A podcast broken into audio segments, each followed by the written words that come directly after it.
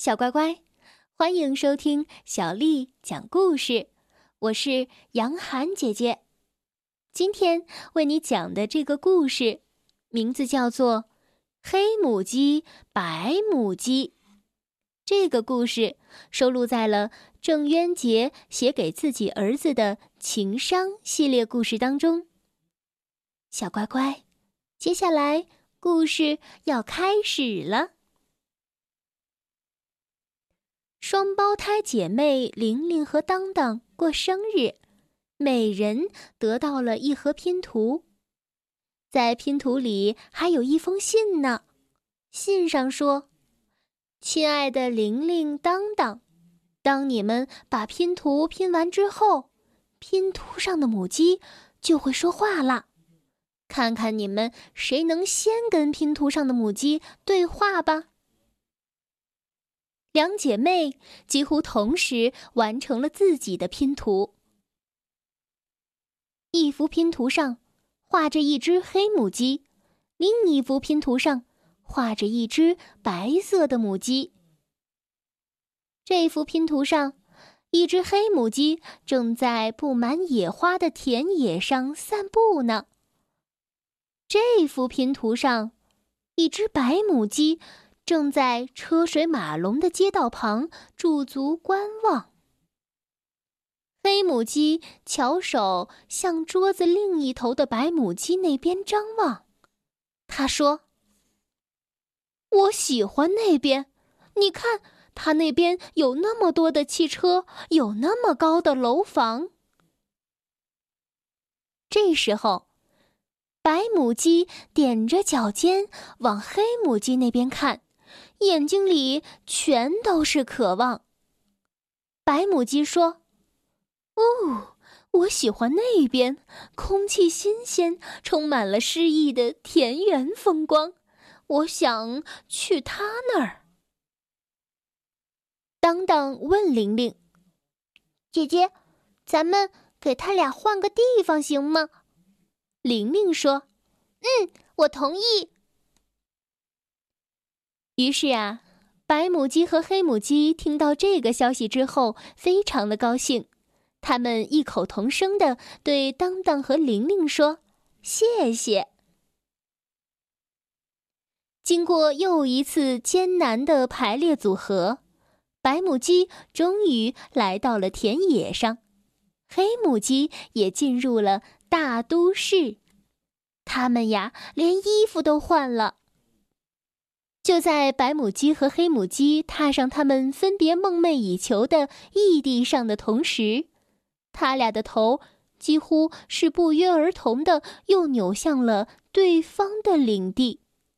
两只母鸡的脸上又出现了羡慕的表情。咦，这是怎么回事呢？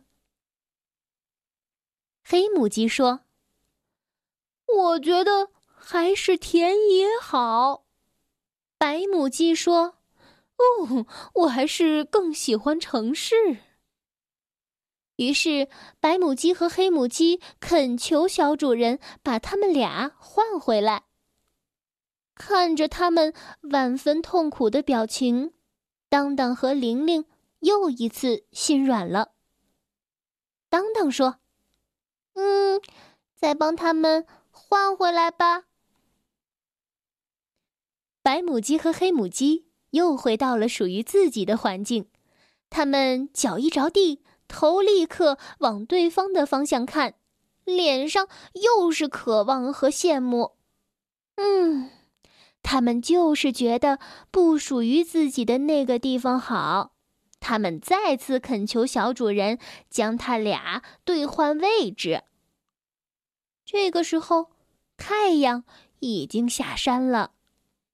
姐妹俩清楚，如果她们满足白母鸡和黑母鸡的要求，她们就会一直为白母鸡和黑母鸡调换位置，直到两鬓斑白。因为呀，白母鸡和黑母鸡永远喜欢自己不在的地方。两幅拼图被拆散了，重新装回了盒子里。白母鸡认为黑母鸡的盒子好，黑母鸡认为白母鸡的盒子好。支离破碎的拼图无法再说话，屋子里又恢复了宁静。姐妹两个默默地将各自的拼图放进了抽屉里，她们再也不想让黑母鸡和白母鸡说话了。小乖乖，今天的故事就为你讲到这儿了。如果你想听到更多的中文或者是英文的原版故事，欢迎添加小丽的微信公众账号“爱读童书妈妈小丽”。接下来呢，又到了我们读诗的时间了。今天为你读的这首诗是唐朝大诗人杜牧写的《江南春》。《江南春》杜牧：千里莺啼绿映红，水村山郭酒旗风。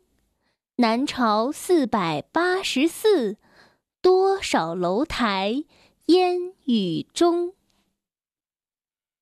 江南春》杜牧：千里莺啼绿映红，水村山郭酒旗风。南朝四百八十寺，多少楼台烟雨中。《江南春》杜牧：千里莺啼绿映红，水村山郭酒旗风。南朝四百八十寺，多少楼台烟雨中。